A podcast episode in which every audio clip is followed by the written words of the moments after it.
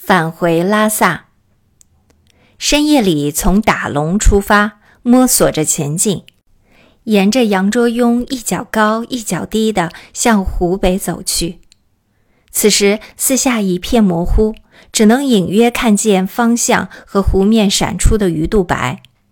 因为羊卓雍的关系，使这一带的旅行距离拉长了。如果没有羊卓雍的阻隔，从狼嘎子到白地之间不过是十几里路罢了。沿着湖走，忽左忽右，路程增加了两倍，一直到天大亮才过了湖堤，到达白地。深夜中行路，遇到送信的邮差。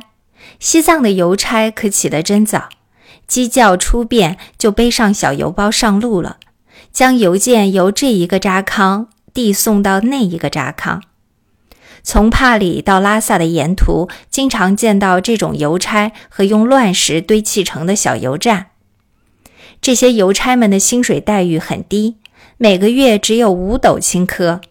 但是邮章的限制却是要他们迅速递送，不得拖延。他们尝试一个人行走，手里拿着一根剑，剑上绑着六七个马铃，一步一颠。铃声不断，人们老远就知道是邮差到了。这天早上没有听到马铃的声音，只觉得有个人轻手轻脚地向我靠了过来。我恐怕是盗匪窃贼，手里紧握手枪，向空中放了一枪。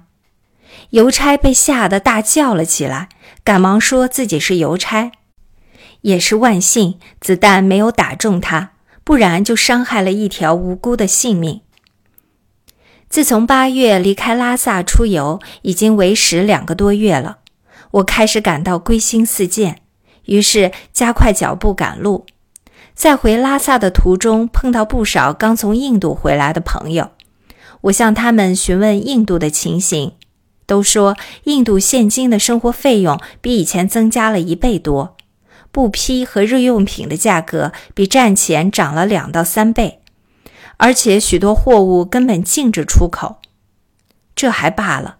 英国人在印藏边境严密检查，禁止汉人进入西藏，抓到就判以重刑。英国人的这种做法到底是什么居心？难道想彻底扫除汉人在西藏的势力？而中央政府又为什么不予以严重抗议？我心里带着这许多的疑问，回到了分别了两个多月的拉萨。